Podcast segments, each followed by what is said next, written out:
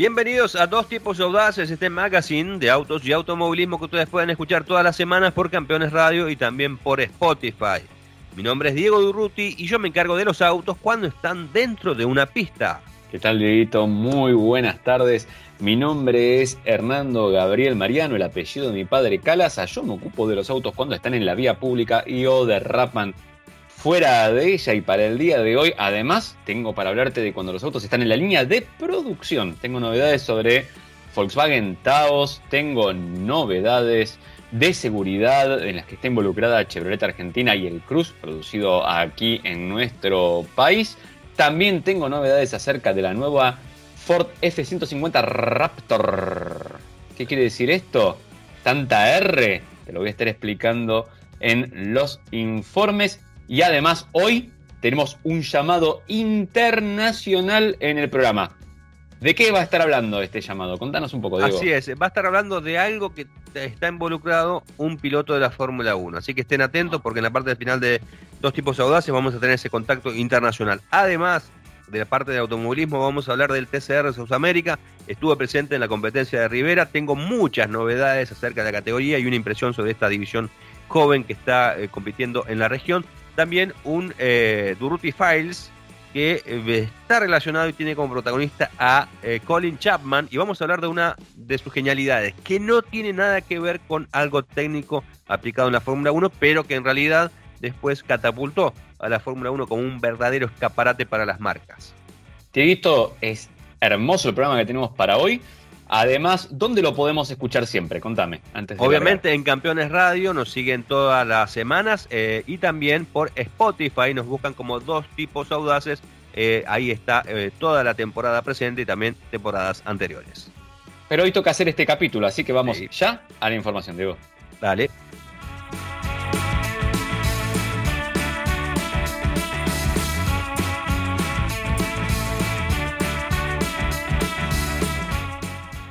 Muy bien, Hernando, ¿qué te parece si arrancamos con lo que hice el fin de semana? Me parece excelente. Diego, decime, ¿hiciste un asado? No, no hice un asado. Eh, decime, Diego, ¿hiciste pasta? Mm, tampoco hice pasta. Mm, a ver si me voy acercando. ¿Hiciste mate con yerba que parece polvito? Eh, exactamente, exactamente, así es, así es. Porque el fin de semana, y merced a la invitación de eh, la gente del TCR South America, de este campeonato sudamericano de TCR, tuve la posibilidad de estar junto a la categoría en la cuarta fecha del torneo que se realizó en Rivera, Uruguay. Así que me fui hasta Uruguay eh, para bueno, estar ahí de cerca, si bien ya había tenido la posibilidad de, asistir a pruebas de la categoría, incluso eh, parcialmente un fin de semana de carrera en Buenos Aires, bueno, eh, esta, vez tuve la chance de estar durante varios días, el, viaje lo emprendimos el día jueves por la tarde, y eh, llegamos a la noche allá a Rivera, que queda en el norte, en el norte de Uruguay, eh, con el límite, vos sabés que es el límite con Brasil, y era muy curioso porque eh, para, para hacer el camino hacia el autódromo teníamos que agarrar una calle, salir a una avenida, entrar en suelo brasileño, doblar a la izquierda, volver a Uruguay e irnos al autódromo. Muy curioso, muy curioso. Bueno, South America, Diego, completo. Claro, va, a mejorar. El concepto, mejora el concepto de South America que estaba ahí aplicado. La próxima la em, triple frontera es, y punto. Claro, así es, así es. Esta fue la cuarta fecha del campeonato. Eh, recordemos que es un torneo muy jovencito, este es su segundo año. Eh, hacen carreras en Brasil, Uruguay y la Argentina. Eh, en este caso fue la primera visita justamente a suelo uruguayo. van a correr en Rivera, después la próxima carrera se va a hacer en, en el Pinar. Eh, y bueno, tuve la posibilidad de ver de cerca, ¿no? Eh, durante el fin de semana cómo actúan los equipos, cómo trabajan eh, en esta categoría que tiene un concepto de primer mundo, porque el TCR justamente lo que tiene, la particularidad que tiene, que es un, concepto técnico de auto que hace que los vehículos tengan una preparación idéntica, ¿no? cada, cada terminal contrata un constructor, ese constructor eh, hace unos autos eh, según un determinado eh, reglamento. Em, los motores tienen turbo, son autos muy lindos, realmente muy lindos. Algunos acá no los, hemos visto. Por ejemplo, está el, Civic Type R, que es originalmente es un cochazo. sí, así es, exactamente, coincido con vos, querido Hernando. Y bueno, acá en Argentina no hay, en Uruguay tienen un par he visto un par de calles, son tremendas máquinas, y bueno, lo que yo vi el fin de semana en Rivera fueron la versión de correr. Después tenemos los Lincoln Q03, que tampoco es un auto que acá en Argentina se vea, porque no, eh, esa marca de Shelly no está comercializándose acá en nuestro país. Eh, Alfa Romeo, BMW, por ahí otros tipos de vehículos que uno más eh, está más acostumbrado a ver. Pero bueno, te, decía, este concepto que hace, la verdad que es un, es un golazo porque son los mismos autos con la misma mecánica, o sea, acá no hay ningún injerto raro. Los motores duran muchísimo tiempo, es una categoría dentro de todo bastante accesible. Si vos compras un auto, sobre todo, que sale más o menos, un auto cero kilómetros, te sale eh, entre 100 y 120 mil euros. Un auto usado, según la condición, está entre 60 y 70 mil euros. Pero bueno, eso lo, amortizás, digamos. Eh, eh, rápidamente, en la medida que tengas una gran cantidad de carreras, ¿no? Bueno, hay equipos brasileños, equipos argentinos, ya hemos hablado un poco de, esta categoría, pero bueno, me, parece interesante haber estado ahí y tener la posibilidad de, ver de cerca cómo trabajo. Y realmente eh, aquellos que creo que les gustan los autos de turismo, más en esta región de, Argentina, eh, vean el TCR porque realmente eh, la calidad de los autos es, te digo que es primer mundo, lisa y llanamente. ¿no? quiero menospreciar lo que se hace acá en la Argentina con, con el TC2000, el, turismo carretera, el Top Race, el turismo nacional fundamentalmente, que también son autos originales preparados para correr, pero tienen una impronta, viste, de primer mundo, ¿no? Eh, realmente toda homologación FIA, viste, los mejores estándares de, seguridad. De hecho, justamente en la segunda carrera hubo un, accidente muy, pero muy importante, muy grave. Se quedaron parados los autos de la primera fila y vinieron desde atrás y bueno, se llevaron puesto a un, par de, vehículos ahí. Afortunadamente, ningún tipo de, eh, lesión grave para los pilotos, pero bueno, eh, realmente muy lindo. Las carreras, dos carreras por domingo, las dos carreras justamente ganadas por el mismo piloto, lo que no suele ser habitual, habitual porque la segunda carrera por lo general es con grilla invertida, es decir, el que hizo el tiempo más rápido en la, clasificación es el que larga décimo, y en este caso fue un, fin de semana espectacular para eh, Juan Ángel Rosso, para el Colo Rosso, piloto cordobés que llegó a competir en algún momento en el exterior, siguiendo los pasos de su padre, de Vichín Rosso, compite con una, un Honda del equipo de Sebastián Martino y realmente dominó todo, entrenamiento, clasificación, ganó de punto a punto la primera carrera y la segunda carrera Hernando fue un carrerón desde el décimo lugar, se vino para, para adelante, eh, muy peleada la carrera, de hecho estaban, los uruguayos estaban contentísimos porque estaba adelante Juan Manuel eh, Casela, que es un piloto justamente oriundo de Uruguay, estaba liderando y bueno, sobre el final eh, Fabricio Pesini, que es el líder del torneo, corre con un Inca Pueblo, llega a pasar a Casela. Desde atrás se venía el Colo Rosso, también lo llegó a pasar a, a, Pesini. Y bueno, de ahí en más le quedaba solamente metros, porque esto fue en la última vuelta. Y bueno, alegría tremenda de este piloto cordobés para tener un fin de semana soñado. ¿no? Me, comentaba que solamente lo comparaba a uno que había tenido la Fórmula 4 en Branhach, eh, también dominando todo. Así que un, realmente una muy buena experiencia. Lástima el clima porque viernes y sábado llovió, el, día domingo eh, un poco nublado, pero con pista seca. Pero bueno, creo que eh, fue muy buen, una muy buena experiencia, particularmente haber tenido la chance de, estar ahí asistiendo a esta, esta presentación del TCR Sudamérica.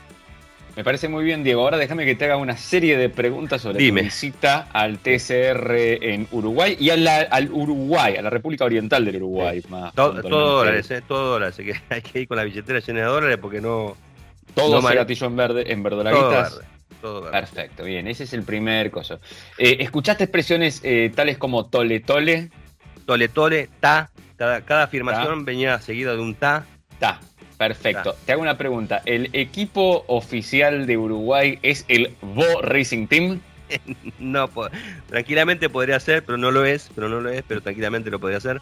Eh, Perfecto. Cuando están haciendo el auto están armando Bo. Están armando Bo, sí, sí, sí. Mucho. ¿Tomaste mate en Uruguay? No, no tomé porque andaba muy congestionado yo. Por eso no tomé. Ah. Por eso, se nota en mi voz, en mi, tono de voz. Se nota No, no, por ahí justamente porque te cebaste con la, con la yerba de allá, no, hay que saber cebarla para que no se te tape la bombilla y, varios problemas. Bueno, sabes que la próxima vez, porque bueno, me, dijeron que posiblemente vaya a otra carrera, eh, teniendo en cuenta que la experiencia, digamos, no fue del todo satisfactoria por el tema de la lluvia. Vos sabés que cuando, cuando llueve, eh, uno lo que quiere, lo que no quiere eh, hacer, lo que trata de evitar es mojarse. Bueno, y eso condiciona mucho la, tarea de un periodista de automovilismo. Eh, no, es que no es que no puedes hacer nada, pero se complica más todo porque, bueno, obviamente los pilotos por ahí están más eh, protegidos y no lo que es en los boxes. Eh, bueno, es, un poquito diferente. Al menos en el trabajo, en lo que yo quería hacer. Así que hay promesa de una, nueva invitación y bueno, le voy a preguntar a alguno de los pilotos uruguayos que nos recomiende, nos diga qué, tenemos que hacer para hacer un buen mate, si te parece. Está muy bien, por favor, quiero que eso que me traigas. El consejo del piloto uruguayo del mate. Eh, y por último, Diego, esto es dos cosas importantes. Eh, ¿Comiste, probaste los eh, alfajores Bob Marley que se comercializan en aquel país? Y mi golosina favorita, mi golosina favorita, que es el Ricardito. ¿Te clavaste los Ricarditos? No, sabes que no, pero. Pero Diego, ¿qué fuiste a hacer? No, no, a ver el PCR. no, no, hice nada culinario. De, hecho, bueno, comimos, comimos asado, pasta y todo. Y después, sobre el final de la carrera, fue muy, muy curioso, porque nos trajeron eh, uno, un, postre típico de, de Uruguay, ¿viste? Y si vos lo veías, la verdad que no abrí, no quise abrir qué era, porque estaba ah. todo muy bien envuelto, todo, viste, no quería manosear. Pero parecía una hamburguesa triple, viste, el paquete de hamburguesa triple. Y se leía este, no, me acuerdo el nombre del, del, producto, tiene exceso de azúcar. Así que imagínate lo que sería. Y pesaba, tenía un lindo peso, viste, nadie lo quiso abrir, nadie lo quiso abrir. Pero ah, bueno. ¿Cómo nos, Qué feo, qué feo que esto que le hicimos a los hermanos uruguayos, la verdad, Diego, mira. Bueno, eh, vamos a cambiar de tema, por favor. Para, para, redondearte, para, redondearte, por favor. Porque me enteré de algunas cosas bastante singulares. Viste que Toyota eh, está preparando un auto de TCR, ya consiguió la homologación. Quiero decir algo, eh, contaste esa historia y lo sé muy bien porque no solo está en automundo.com.ar, sino porque también está en el episodio anterior de Dos Tipos Audaces, el cual la gente puede ir a buscar. ¿A dónde, Diego? A Spotify. Entra a Spotify, nos busca como dos tipos audaces, dos con letra, eh, todo escrito, y ahí nos, va a encontrar y están todos los episodios de esta temporada y temporadas pasadas. Eh, te decía el tema de Toyota porque me parece muy pero muy interesante porque es un auto que sin siquiera haber debutado, pues esto va a pasar en la, fecha de, del TCR en Trema de Riondo en agosto, ya es un éxito. Y te digo por qué. Eh, obviamente el auto todavía tiene una, homologación eh, provisoria, tiene que van a ser eh, tres carreras de acá a fin de año y una vez que, que se evalúan los resultados, se hagan modificaciones, se le da la, homologación, digamos, fija. Pero, ¿sabes que tiene una lista de espera? No me quisieron dar, me, me, dijeron, algunos me dieron un número, otros me dieron otro número. Pero más o menos, para que tengas una idea, una lista de espera de 40 vehículos que se van a fabricar. No acá.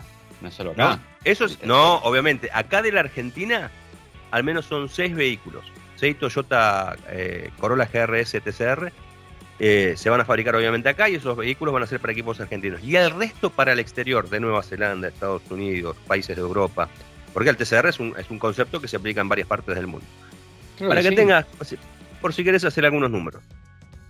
Voy, voy haciendo. Sí, bueno. Eh, hace números. Ya, ya tenemos más Ponele 35. Ponele lista de espera 35. Me llevo 3. ¿Eh? Por reglamento. 5. Por reglamento. Que números, Diego. Estoy, estoy, estoy, no tengo el bueno, tengo papelito. No me acuerdo. Por reglamento. De... Por reglamento, los autos no pueden valer más de 130 mil euros. ¿Mm? Bien. Así que calculale, auto nuevo, le ponemos un 120 mil. ¿Eh? Así que hace la cuenta, más o menos 35 por 120 mil te da el dinero que, va a hacer eh, el agente de Toyota con, la venta de este vehículo. ¿Te parece, te parece que nos, que nos compremos, este, no sé, nos compramos uno y no sé, como un piloto? Lo, alquilamos, sí, después lo alquilamos. sí, se lo alquilamos, no sé, anda, por eso. pibe, no me lo rompas. Bueno, Pincha rompe con la garpa. Claro. Para que tengas como referencia, yo te hablaba del Civic Type R, eh, en los últimos cuatro años, Honda que le encargó la construcción de, ese vehículo a Jazz Motorsport, que es un equipo que solamente, se, además de tener otras actividades en otra categoría, se dedica justamente a fabricar todos los Civic Type R que hay en los, en los campeonatos de TCR, eh, vendió 150 unidades en los últimos cuatro años. ¿eh? Así que imagínate lo bien que ya, la, buena repercusión que ha tenido Toyota, que es una marca que la gente de, eh, que tiene el, concepto, digamos, de TCR, que es la empresa WSC, eh, siempre había querido tener a Toyota, pero no había logrado la manera de conseguir y de convencer a los eh, ejecutivos japoneses. Bueno, a partir justamente de, la creación del TCR sudamericano y, la, buena relación y el buen feeling que hay con, con Daniel Herrero, que sigue estando, más allá de que hoy no es presidente de Toyota, sigue estando vinculado a lo que es el Gazoo Racing.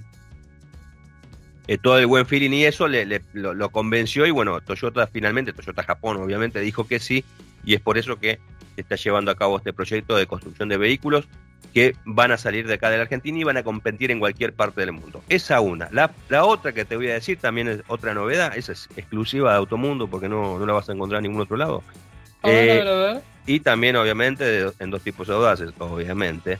Em, eh, el año próximo va a haber más carreras del campeonato de TCR sudamericano porque va a haber dos torneos. Uno sprint, que son como el formato habitual de dos competencias, y otro endurance, eh, con carreras de 100 minutos con dos, con dos pilotos por auto.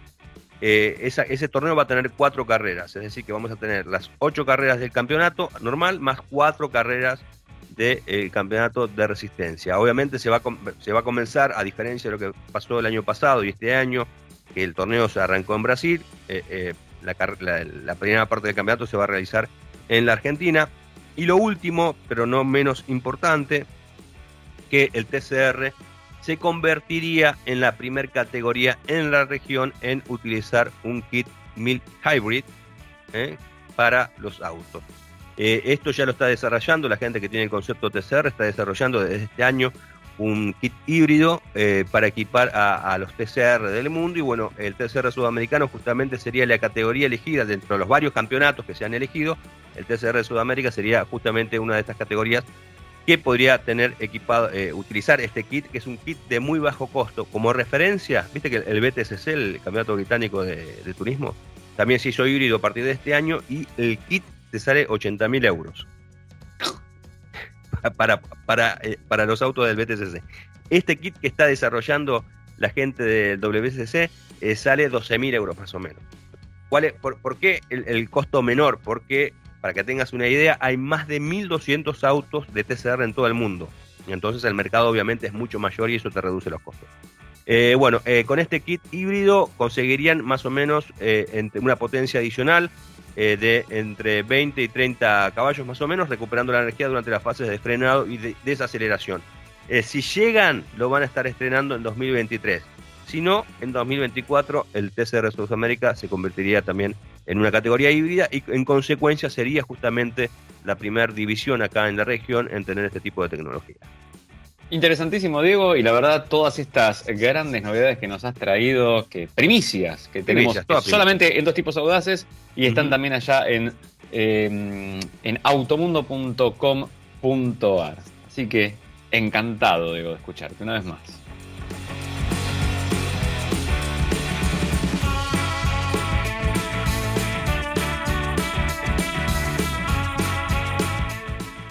Sabías qué hacer con una virome y un cassette y ahora sabes usar la última app, o si para hablar con la chica o el chico que te gustaba primero tenías que hablar con toda la familia y ahora resolves con un match, hay un auto inspirado en vos, el Chevrolet Cruz, porque tiene motor turbo de 153 caballos, lo mejor del mundo analógico y Wi-Fi con OnStar, lo mejor del mundo digital. Chevrolet Cruz, un auto con lo mejor de dos mundos. Chevrolet Cruz, un auto inspirado en una generación única, que nació en el mundo analógico y creció en el digital. Son personas que cuando escuchan, saben de qué se trata y que para conectarse a Internet solo tienen que subirse a su Chevrolet. Chevrolet Cruz, encontrar lo mejor de dos mundos, encontrar nuevos caminos. Te voy a dar un dato que es bastante interesante porque General Motors de Argentina acaba de renovar el acuerdo que tiene de colaboración mutua con el Centro de Experimentación y Seguridad Vial, o sea, CESBI, lo que todos conocemos como CESBI en, versión acortada. Em, y lo que va a hacer es involucrarse cada vez más o de una forma más importante en tareas destinadas a concientizar acerca de las conductas que tomamos diariamente en materia vial. Yo siempre digo lo mismo, y esto es un dato que es muy interesante, no lo está diciendo Chevrolet, lo digo yo esto, eh, es increíble, los autos aumentan cada vez más las medidas de seguridad que tienen, cada vez tienen más cosas, pero no disminuyen los accidentes. ni la mortalidad. Evidentemente es porque siempre lo más importante es el ser humano que está atrás de ese volante y lleva el auto. Y gran parte de que las cosas no salgan mal es hacerlas bien, básicamente. Así es. Así que es muy importante esto. El vínculo que van a tener incluye charlas en conjunto y contenido sobre seguridad vial. Es un aporte que va a ser la, además la automotriz con Chevrolet Cruz, unidades de Chevrolet Cruz para em, capacitación que lleva adelante CESBI. Y lo que ellos están diciendo es que los contenidos realizados van a tener un mejor alcance en toda la cadena porque van a ir bajando por los dos lados, digamos, por el lado automotriz y por el lado de CESBI también. Así que es muy interesante y siempre es bueno que se vaya profundizando en este tipo de, concientizaciones porque, de nuevo, como te dije antes, em, eh, yo creo que la seguridad eh, empieza, obviamente, por tener auto en, buen estado. Obvio. Que ande muy bien. Eh, obviamente que es muy importante que la unidad se asegura ante un impacto o algo, porque uno no puede estar en todo en la vida. Em, obviamente que es muy importante que la unidad esté preparada para prevenir ese impacto primero, ¿no? Para tener darte todas las herramientas posibles para ayudarte a prevenirlo. Pero antes que todo eso, está el muchacho que va atrás del volante, o muchacha, o muchache, o como sea, que va atrás del volante, el ser humano que va atrás del volante, es lo más importante de todo porque es el control maestro de ese vehículo y es el que tiene que eh, respetar en gran medida normativas, usos, eh, los demás que están circulando alrededor, ¿no? Así es. Así que... sí, con respecto a esto, me gustaría saber tu opinión sobre algo que eh, eh, la Unión Europea está lista a, ya, ya aprobado y, se va a utilizar a partir de julio de 2024. cuando te diga, obviamente acá estamos un poquito lejos, pero bueno, no quita que en algún momento esto llegue. Eh, pero eh, van a estar eh, haciendo obligatorio el uso del asistente de velocidad inteligente. ¿Mm? según lo que dice la Unión Europea, el 30% de los accidentes mortales ocurren por excesos de velocidad. Y con este dispositivo, que va a estar vinculado con el GPS del auto, lo que se va a hacer es que en, las carreteras y en, los, y en las calles, el auto, cuando vaya por una calle que el límite sea 40 kilómetros por hora o 60 kilómetros por hora, te vaya avisando que tenés que aminorar la, velocidad, va a tener diferentes grados. Incluso uno de esos grados es directamente te disminuye la velocidad. Eh, ¿Cómo lo ves eso? Eh, es interesante. Eh, sé que también tiene un modo donde uno puede apagarlo, digamos. Claro, y decir, bueno, va bajo mi, va bajo mi riesgo eh, es extraño, ¿no? Porque mm, vos sabés que yo muchas veces vi estos temas y en Europa, por ejemplo, hace mucho escuché una explicación de alguien en Inglaterra que era muy interesante de por qué ponían cámaras y dónde las ponían. El sistema que utilizaban era este. Nosotros detectamos, por ejemplo, te dice el tipo, que en tal cruce, tal rotonda al lado, tenemos X cantidad de accidentes en X cantidad de tiempo. Si eso se va repitiendo todo el tiempo, quiere decir que ahí hay una zona problemática. Claro. Entonces, ¿qué hacemos? Vamos, ponemos la limitación de velocidad y avisamos que está la cámara. ¿Por qué avisamos que está la cámara?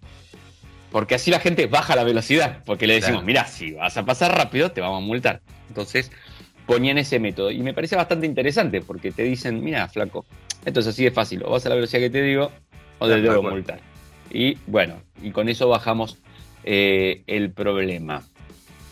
Me parece que es bastante interesante. Me parece también que es un poco complejo pese a que eh, uno tiene sus libertades, bueno, y ahí entramos en toda una discusión, por ejemplo, viste los alemanes con el famoso carril rápido, que en determinadas autovías ellos tienen permitido la velocidad que quieren, lo defienden como un derecho individual que tienen también, eh, más allá de que inteligentemente el Estado alemán te dice el límite 130, vos podés ir más rápido, pero si tenés un accidente, no te cubrimos, o sea, el culpable sos vos, punto. No, no, pará, pero el tipo se cruzó por adelante, no sé cuánto. No, no, el, culpable sos vos, estoy diciendo. Claro. Ya está. El seguro se abrió de patas, porque vos ibas a más de la velocidad que el Estado decidió que era la precautoria o algo por el estilo. debe tener un término legal. Así que la verdad es complejo realmente, ¿no? Em, eh, a ver, yo he manejado autos que tienen el sistema que tienen los cartelitos y me ha leído cada fruta del auto te voy a ser sincero, eh, me, ha tirado, me ha tirado cosas erróneas. Si va a ser por una cámara que lee cartelitos, estamos al horno. Si va a ser por un GPS, está muy bien. Hay que ver hasta dónde se están metiendo en tu vida privada o no y hasta dónde vos estás en la vía pública o no. Eso sería algo que es una discusión legal para la cual yo no estoy preparado, digamos, para tener, porque no es, no es mi ambiente, ¿no? De hecho, vos fíjate eh, cómo, en la medida que se va metiendo la tecnología en los vehículos, hay justamente por una cuestión lógica de que no estamos preparados o que la legislación no está preparada, eh, eh, hay, algunos vericuetos que no están resueltos y que está pasando también con el tema de los vehículos autónomos. O sea, ¿de quién es la culpa si chocas, si pasa algo? tuya porque sos el dueño, del dueño del auto porque del fabricante del auto eh, porque fue una falla, del que creó el software. O sea, ¿quién tiene la culpa, no? Ahí viene un gran problema porque fíjate que hay muchas automotrices que nosotros tenemos hoy por hoy lo que conocemos como hadas con el kit completo y todo es grado 2 de autonomía.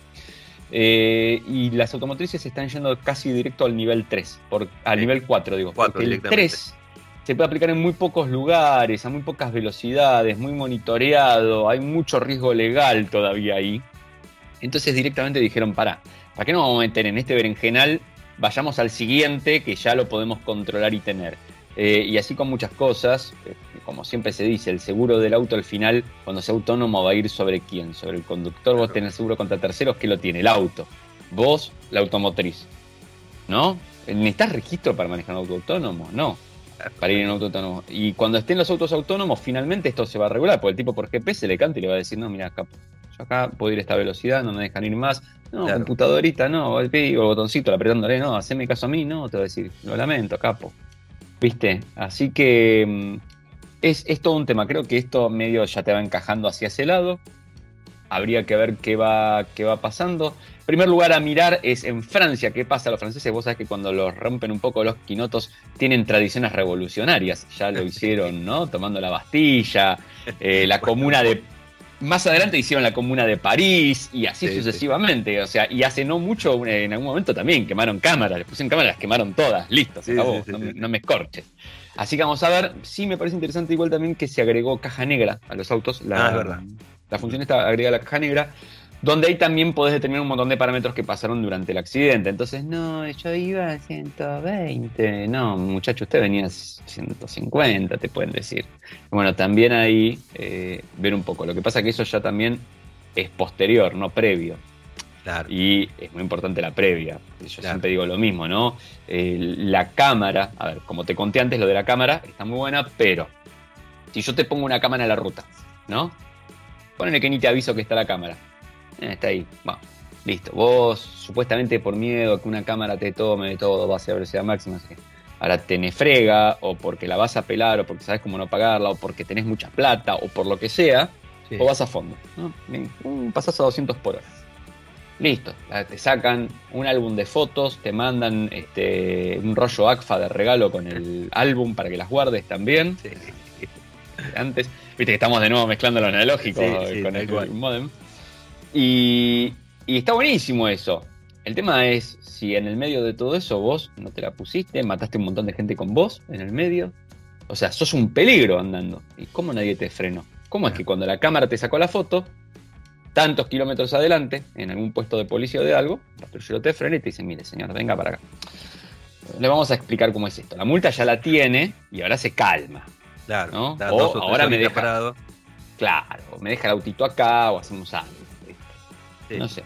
Es, más, lo que, lo que tendría que pasar? Porque obviamente, o si vos parás a alguien por eso, dice, bueno, está bien, parame, y ahora me, me deja, hago, doble la, la curva y aprieto el acelerador. Que tenga el policía un dispositivo que te dice, bueno, te tranquilizás durante dos horas.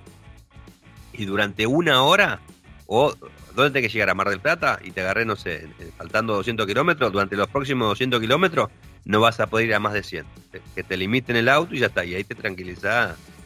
Sí, quiero ver cómo lo haces con auto carburado, pero bueno, eh, hay, cosas. Bueno, pero estamos hablando del futuro, estamos hablando del futuro. Ah, estamos hablando del futuro, perfecto. no, yo digo cosas que van a llegar a pasar, algunas cosas. Sí, sí, no, no, yo estoy pensando en cosas también más actuales, ¿viste? A ver dónde, eh, dónde se puede empezar a controlar. Una muy buena igual, ¿sabes cuál es, no? Para ir a Mar del Plata, creo que el auto eléctrico te dé la autonomía total solamente si vas a un promedio de tal velocidad. Ah, y listo. Ya está, vos con tal de no te que para cargar, vas a ir a esa velocidad. y se acabó el problema. Ya está. Tal cual.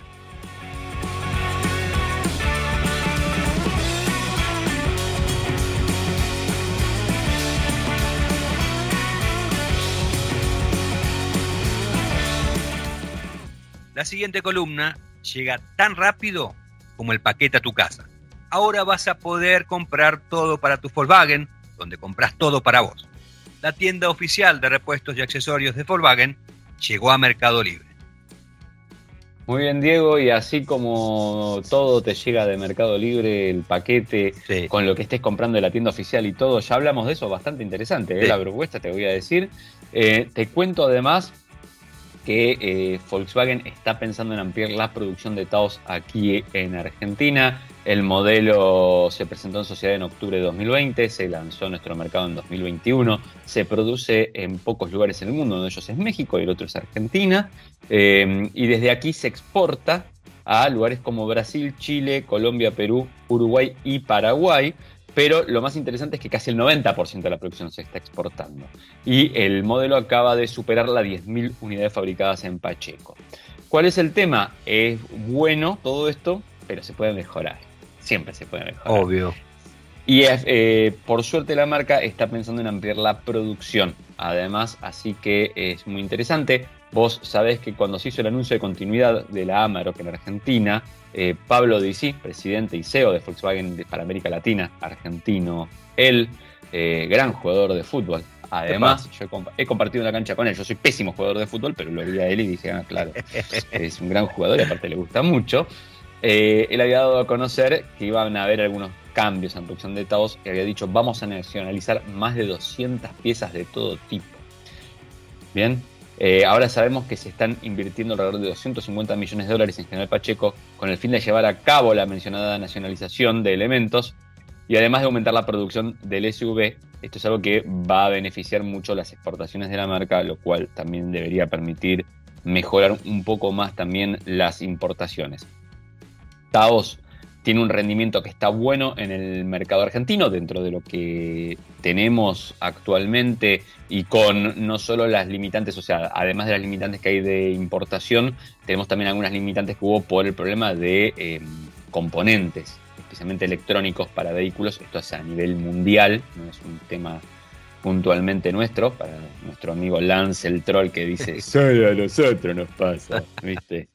Em, así que para que te hagas una idea, el mejor mes fue mayo pasado, se ubicó como el, el segundo SUV más vendido de Argentina, 674 unidades colocó, en el anual es cuarto con casi 3.000 unidades, son 2.906. Em, y ahí vamos cada vez mejor, así que eh, diría la bandera brasileña en orden y progreso. Y esperemos que con eso vayamos mejorando cada vez más.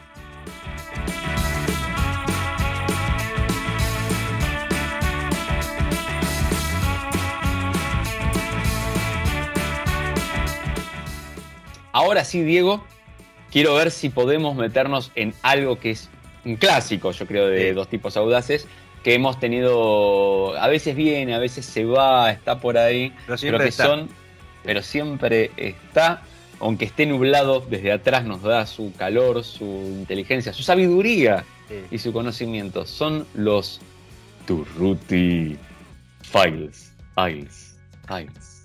Files. Gracias, gracias por la presentación, así es. Y sabes que vamos a hablar de de Colin Chapman, eh, que es un abonado a esta sección porque hemos hablado bastantes veces de, del constructor inglés. Pero bueno, en, este caso vamos a hablar de algo diferente, algo que obviamente tiene que ver con su ingenio, pero no tanto con la, parte técnica, ¿no? Porque recordemos que Chapman, gracias a su ingenio, eh, del, eh, dueño de Lotus nacieron el monocasco, los alerones, el efecto suelo, la suspensión activa, por nombrar algunos de esos desarrollos que marcaron épocas en la Fórmula 1. Pero esas innovaciones no fueron el único legado del inglés a la máxima categoría. Eh, a fines de la, década de 1960, Chapman se dio cuenta que el automovilismo también podía ser una buena herramienta de marketing cuando Imperial Tobacco, una tabacalera original de Bristol fundada en 1901, le propuso tener presencia en sus autos con uno de sus productos, la marca de cigarrillos Gold. Eh, recordemos que hasta ese momento todos los vehículos que, competían en competencias internacionales en la Fórmula 1 siempre eh, representaban el color eh, de cada país. Cada país tenía justamente eh, un, color que lo identificaba. En el caso de, los vehículos ingleses era el verde, aunque bueno, Lotus, eh, Chapman, mejor dicho, le solía pintar una franja amarilla. En el caso de la Argentina, por ejemplo, y esta es una historia que tengo que averiguar, pero me han dicho que los colores internacionales son el, azul y el amarillo. Y por lo que yo tengo entendido, que tengo que cotejar esa información, está relacionado con Boca, Boca Juniors. Ah, yo pensé que era con la bandera de Suecia, mira. No, no, no, no, con Boca Juniors. Porque ah. Ah, por lo que tengo entendido, cuando dijeron, bueno, vamos a. Cada país tiene que tener eh, un, color. Y eh, el, emisario de la Argentina, el que representaba el automóvil argentino, era de Boca. Entonces yo dijo, levantó la mano y con los míos van a ser azul y amarillo. Lo tengo que chequear, eso es lo que se dice. Tengo que chequear a ver si efectivamente es así. Pero Para no manchar el blanco del auto, pues si pintaba blanco se manchaba. Y si los japoneses ya tenían, ¿viste? Entonces, como así, vamos. Claro, Tenían River los japoneses para colmo, ¿viste? Porque tienen blanco y. Interesante. Una cosa que me da, ¿no? Porque está bien, Chamban le metía eso amarillo. Ahora, ¿cómo diferenciabas? Pues te corrían dos marcas alemanas, dos marcas italianas, dos marcas inglesas, eran dos, dos, marcas verdes, dos marcas rojas, dos marcas plateadas. Te volvías loco. Y bueno, ahí le metió el amarillo, imagino yo, para identificarlo, qué sé yo. Pero bueno, ah. eh, no nos vayamos eh, demasiado de tema. Eh, bueno, a, raíz de, este, de este convenio que, por lo que tengo entendido, era de muchísimo, muchísimo dinero, obviamente a Chapman se le abrió grandote los ojos y dijo, bueno, algo tengo que hacer. El convenio se estrenó a principios del 68 en la serie Tasmania, categoría que en algún momento vamos a hablar. Un torneo con autos de Fórmula 1 que se desarrollaba en Australia y Nueva Zelanda entre enero y marzo. O sea, en la previa de lo que era el inicio del campeonato de Fórmula 1, o incluso por ahí se alternaba alguna fecha de la Fórmula 1 con, el torneo, se corría en, Oceanía. ¿no? Eh, el, trato con Imperial Tobacco era tan bueno que el dueño de Lotus debió ingeniárselas para dejar conforme a su nuevo socio comercial. Y vaya que lo logró, porque el cambio no fue sencillo de conseguir, ¿no? ya que el Real Automóvil Club, el RAC de Gran Bretaña, tenía estrictas normas relacionadas al patrocinio. Recordemos que es otra época del automovilismo, nada que ver con lo actual que debía respetar los constructores británicos en las competencias internacionales. Solo tenían asignados un espacio de 26 pulgadas cuadradas, es decir, 167 centímetros cuadrados, para poner a todos sus sponsors. Esto incluía aquellos patrocinadores comerciales, como podrían ser las, las petroleras, casas de lubricante, de neumáticos, etc. Bueno, eh, ateniéndose a la medida que exigía el rack, Chapman usó 13 pulgadas cuadradas en cada lado de los autos para poner ahí la denominación con la que había decidido inscribir al equipo para aquel campeonato de Tasmania, Gold Leaf Team Lotus. En medio de los dos nombres, además se colocó la imagen del, marinero con la leyenda Players Not Cat, eh, que, eh, perdón, Navy Cat, que se incluía en el paquete de cigarrillos, aunque en ciertas ocasiones esa imagen se reemplazó con la Union Jack, la bandera del Reino Unido. Eh, pero eso no fue todo. Chapman también cambió el color verde y amarillo que caracterizaba a sus vehículos por una combinación cromática que incluía el rojo, el blanco y el dorado, tal como el paquete de cigarrillos de la marca de Imperial Tobacco. Eh, con la nueva librea, que tuvo un gran impacto en el ambiente, la escudería de Chapman se quedó con el cetro de la serie Tasmania de la mano de Jim Clark, que ganó cuatro de las ocho competencias disputadas. En la Fórmula 1, los Lotus patrocinados por Gold Leaf se vieron a partir de la segunda fecha del campeonato del 68, el Gran Premio de España, en el circuito de Jarama. Chapman solo presentó un Lotus 49 para Graham Hill, aunque también había anotado otro para Jackie Oliver, en reemplazo de Clark, quien había fallecido un mes antes en una carrera de Fórmula 2 en Hockenheim. El Gold Leaf eh, Team Lotus tuvo un gran eh, primer año en la máxima categoría, ya que Hill logró la corona con una campaña que incluyó tres triunfos y tres segundos puestos. Además, el equipo se quedó con la Copa de Constructores. Para la década del 70, casi todas las escuderías vendían espacios para publicidad y muchas de ellas surgieron, siguieron el, ejemplo de Chapman, estableciendo contratos a largo plazo con tabacaleras para así despreocuparse por el presupuesto de cada temporada. Durante, después de tres años y medio usando Gold Leaf, eh, en Lotus, Imperial Tobacco decidió eh, promocionar otra de sus marcas, John Player Special, eh, que fue así que a partir del 72 el equipo se inscribió como John Player Team Lotus, mientras que la decoración de los autos cambió a negro y dorado este acuerdo se extendió hasta 1986, con excepción del 79, cuando el team británico tuvo como patrocinador principal a Martini, y en 1980, cuando sucedió lo propio con Essex. Sin dudas, el trato que hizo Colin Chapman con Imperial Tobacco cambió a la Fórmula 1 para siempre y lo convirtió en un auténtico escaparate para marcas de diferentes rubros, desde tabacaleras hasta petroleras o incluso tecnológicas como en la actualidad. Interesantísimo, digo, interesantísimo también cómo fue evolucionando esto, porque el deporte fumando es divino. Sí, después se pasó al chupi, ¿te acordás? También tuvo su época. Cuando, eh, y, te, ¿Y te acordás cuando corrían a los puchos, que empezaron a correr los Williams con los signos de interrogación? Sí, tal cual, sí, se las ingeniaron, porque recordás como creo que Business and Hits, creo que era. Sí, Benson and eh, Hedges. Benson and Hedges, sí, hubo un montón de. algún día vamos a repasar las, marcas de cigarrillos que estuvieron en la Fórmula 1 como algo pintoresco, no es como algo que, que promocionemos, pero eh, tuvo su época, porque de hecho, justamente eh, era, era tanto el caudal de dinero de la industria que justamente los equipos directamente tenían un patrocinador, una empresa de tabaco, y era su patrocinador principal. De hecho, em, estaban pintados eh, con, como la claro, De hecho, vos, vos imaginate el impacto que habrá tenido que, por ejemplo, eh, Ferrari sigue manteniendo el apoyo de la Philip Morris, que era la dueña de Marlboro, aunque no está en la inscripción del auto, pero a ellos eh, ya saber que están asociados o que son socios de, Ferrari ya les genera un impacto sin siquiera mostrar la marca, ¿no? No, no, es, es impresionante, realmente este, eh, yo, por ejemplo, de, chiquito me acuerdo que yo pensé cuando vi que los McLaren cambiaron el color, no entendí nada. Dije, ¿qué pasó? Claro. ¿Cómo? Y después, después me entero que era naranja, además, el color de McLaren. Claro. Es raro también para mí, ¿eh? Fue muy, muy, muy raro porque, claro, yo de chiquito me crecí viéndolos con, con el paquete rojo y blanco. Y, vos fíjate que, de hecho, de hecho, la historia de Lotus, eh, uno recuerda, obviamente, lo de Gold Leaf, fue, fue efímero, fueron solamente de tres años, pero tenés eh, durante muchísimo tiempo lo de, John Player y después la última época, digamos, antes de la debacle, Camel. Claro que sí, los amarillitos. ¿Eh? Es Cena, no, Cena debuta con John Player, pero termina con Camel. Termina con Camel, Corre con Camel también, Lotus Impresionante, la verdad, digo, un gran informe una vez más de tus Durruti Files.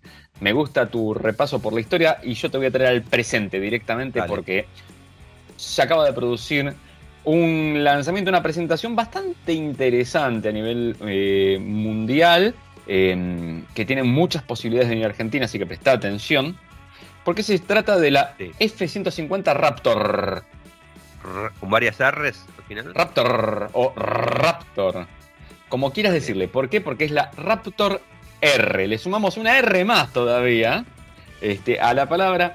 ¿Y qué quiere decir esto? Mira, en su inicio la F-150 Raptor traía un V8, pero downsizing aparte, ¿te acuerdas que esto ya lo estuvimos hablando el otro día? Y yo te dije, no es solo downsizing cuando son motores grandes, eh, chiquitos. Eh, decidieron cambiar su viejo V8 por un V6 3.5 litros biturbo, que daba más o menos la misma potencia y bastante más torque, más parejo. Eh, pero como sabés cómo es todo esto, ¿no? Siempre hay una batalla que se juega en los numeritos, eh, es una batalla psicológica, como cuando te cobran 3,99 en vez de 4, eh, pero al revés, viceversa. Siempre que el que llega nuevo pone algún caballito más que el otro, o bastante más caballitos que el otro, para promocionarse. Y el tema acá fue eh, conocido con las siglas TRX por Tyrannosaurus Rex, que era un ah. predador del eh, Velociraptor. Eh, esto parece Jurassic Park, pero no, son pickups. Es la Ram 1500 que vino con un V8 grandote eh, y tenía como 700 caballos y era la pickup de producción más potente del mundo. Bueno, Ford no se va a dormir en los laureles, dijo: Espera, vos me venís a jugar en mi territorio. No, dame un, segundo, que, que, ahí vengo, ¿eh? Se tardó un tiempito, no demasiado largo. Le colocó qué cosa adelante. El V8 de 5.2 litros, conocido como Predator. Fíjate que acá todo es Predator, de Predator, Terminator y, así. Que es eh, nada más ni nada menos que un motor derivado del que usa el Mustang Shelby GT500, pero mejorado o alterado para tener mejor durabilidad y además mejores prestaciones para el mundo off-road, o sea, mejor torque en bajo y medio rango. Especialmente la potencia, para que nos hagamos una idea, se va a 700 caballos y 867 Nm. Son 244 caballos más que la Raptor a secas, con una sola R, y 177 Nm de torque más. Eh, hay un chiste, yo digo mucho esto de las R's porque Ford decidió jugar con eso también y los guardabarros de la camioneta que tienen escrito Raptor le puso la R en rojo, en realidad es naranja, hay que aclarar este punto, es un orange, no me acuerdo cuánto el nombre técnico que tiene, le puso de un lado la R inicial y del otro la final, así quedan las dos R's del mismo lado del ah, guardabarro. no, no, estuvieron la verdad que muy piolas. Además, tiene ese clásico Ford escrito en grande en la parrilla adelante y una R pequeñita o medianamente pequeñita, porque en una F-150 todo parece pequeño, si no es gigante, eh, eh, también en naranja y lo más visible desde afuera es justamente la entrada y salida de aire del motor, el Power Dome, como se lo llama, o sea, lo que envuelve al motor ahí arriba, que creo que son casi dos pulgadas más alto el capot ahí que en la otra, ¿no? Eh, y eso es para poder alimentar y sacar o sea, alimentar de más aire al motor y sacar. Este motor, lo que no te había dicho es que está sobrealimentado con un compresor o supercargador, como ah, gusta decir a quienes traducen literalmente del inglés. Eh, además de eso, obviamente Ford no se queda en la es que pone el V8 y ya está. Tenía una base tremenda, decidió reforzar obviamente las partes que más necesitaban para la torsión, por ejemplo, toda la parte delantera de la camioneta, eh, algunos ejes de transmisión, Cambió un poco la caja, que es automática de 10 cambios, le cambió el convertidor de par también para soportar mejor toda esta fuerza. Viene con ruedas de serie, porque puede haber algunas opcionales de 37 pulgadas, con bedlock para que no se puedan destalonar. El despeje total 333 milímetros. El recorrido de suspensión delantera es de 331 milímetros, el de la trasera de 358 milímetros y los amortiguadores siguen siendo los Fox Live Valve, que son los que están controlados electrónicamente, por ejemplo, detectan cuando la camioneta despega y se preparan para un aterrizaje, para absorber bien el golpe, eh, entre otras cosas. Adentro también hay algunos cambios que no son demasiado grandes, pero que son interesantes. Eh, y lo que hizo Ford fue poner todo lo que tiene de opcional, casi todo está ahí Creo que el techo panorámico es un opcional. Obviamente en todas las fotos está puesto el techo panorámico que te van a mostrar. Y entonces acá, Diego, vas a hacerme la pregunta que debes hacerme. ¿Y cuál es? ¿Cuál es? ¿Cuándo viene la Argentina? Hernando, una pregunta. Muy lindo lo que mencionaste de esta pickup de Ford, todo re interesante. Pero ¿cuándo viene la Argentina? Qué buena pregunta, Diego. ¿eh? Parece como si te lo hubiera cantado. Mira. Eh, lo que te tengo que contar es lo siguiente. Se acaba de presentar la producción y ya están tomando órdenes. O sea, te muestran, te dicen, mira, acá está, te muestran el video corriendo y te dicen, ahora que poneme acá la reservita para la camionetita. Perfecto. La van a empezar a producir hacia fines de año, así que hacia 2023 van a empezar, supongo, a fines de año empezarán las entregas. Yo te diría que casi seguramente en Estados Unidos únicamente van a empezar, o Estados Unidos, Canadá y algún México, o sea, por la región norte de América. Eh, no te olvides que la F-150 tiene tal demanda en Estados Unidos que es el único vehículo que los em, ejecutivos no pueden pedir como vehículo de flota. Ah, mira. No, hay que venderlas.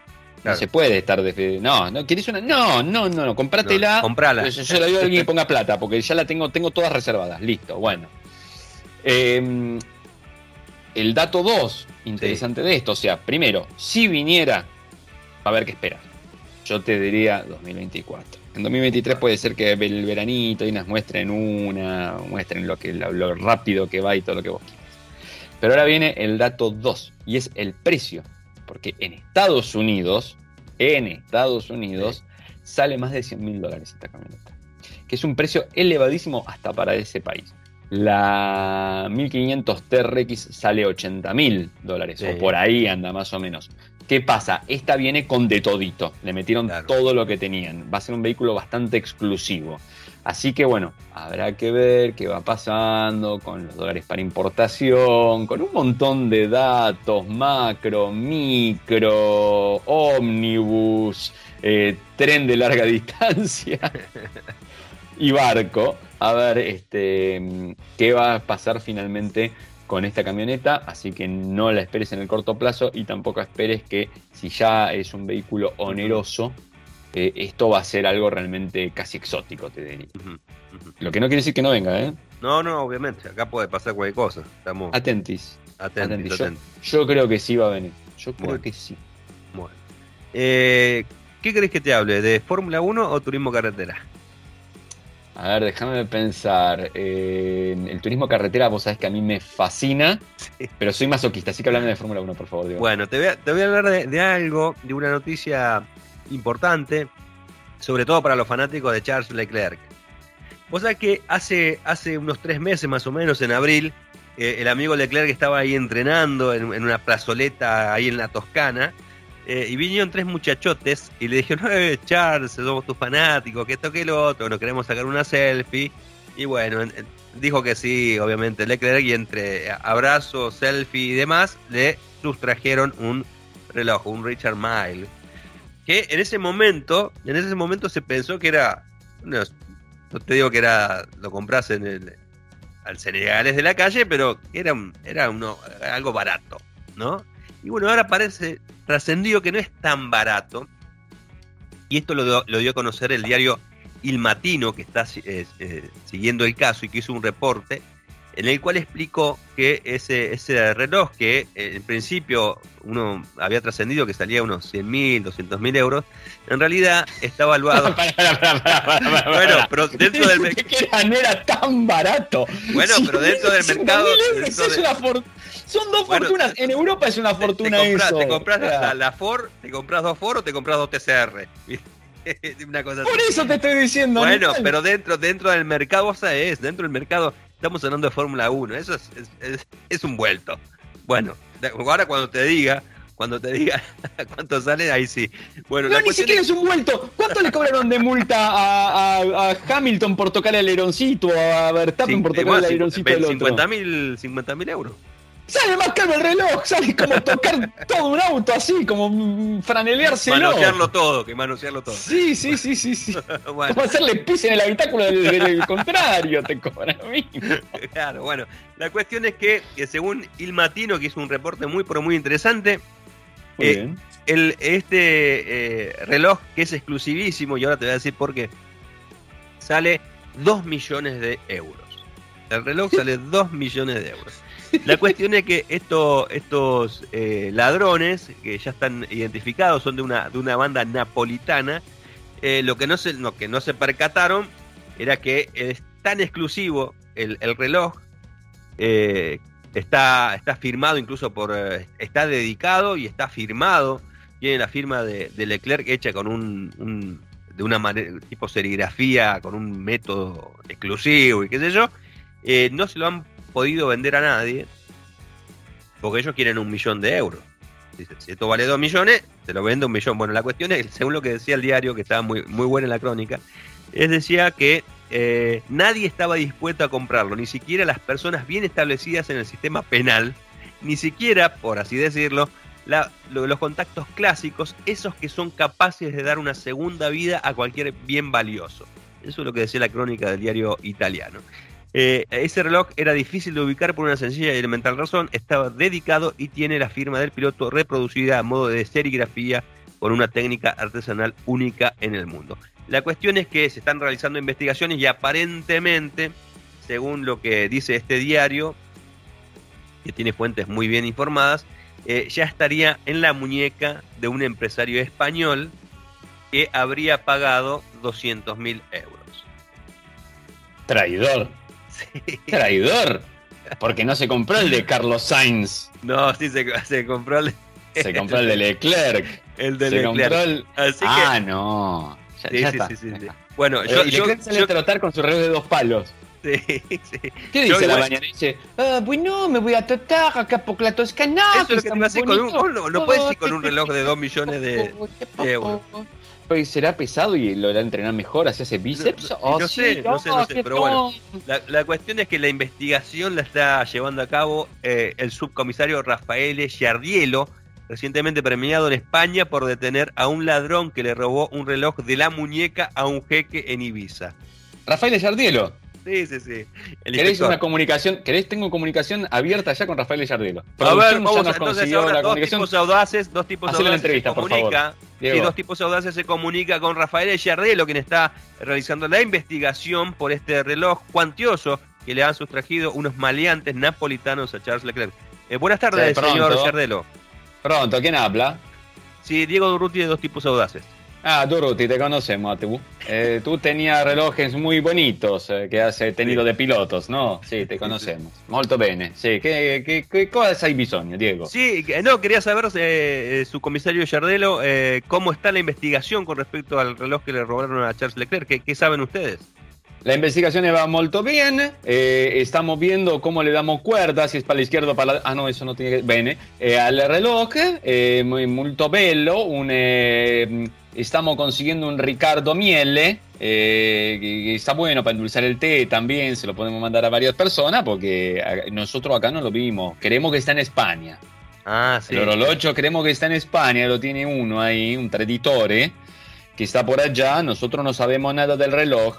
Eh, mas si usted conoce a alguien que le esté sobrando 400 mil dólares, quiera una memorabilia, usted me avisa. Con propósito de investigación, señor Diego. Sí, por supuesto. porque por nosotros supuesto. así vemos los posibles compradores y los arrestamos.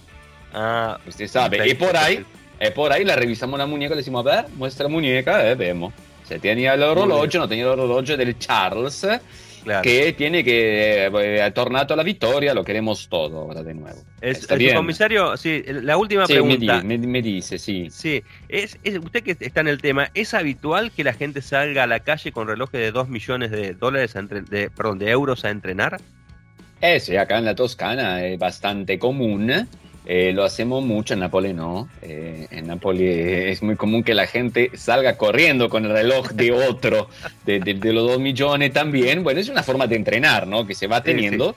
Eh, y, y así lo hacemos. Ahora le tengo que decir algo, señor eh, Durruti. Yo no veo la hora de resolver este problema. Ah, Muy, muy bien, muy bien. molto bene.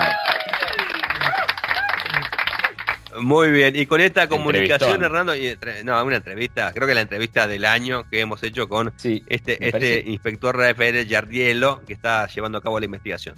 Sí, me parece que Walter Jardino te, te, te- te acusó de, ro- de rocho, ¿eh? No sé en algún momento, sí, sí. No, no- se algo la quise ahí, seguir no sé porque estamos, estamos cerrando el programa, no se la quise seguir, Ah, pero bueno. Vayámonos antes de que pase algo, antes de que caiga, antes de que te caiga la, poli- la policía en Sí, tu sí, casa. sí, sí, sí.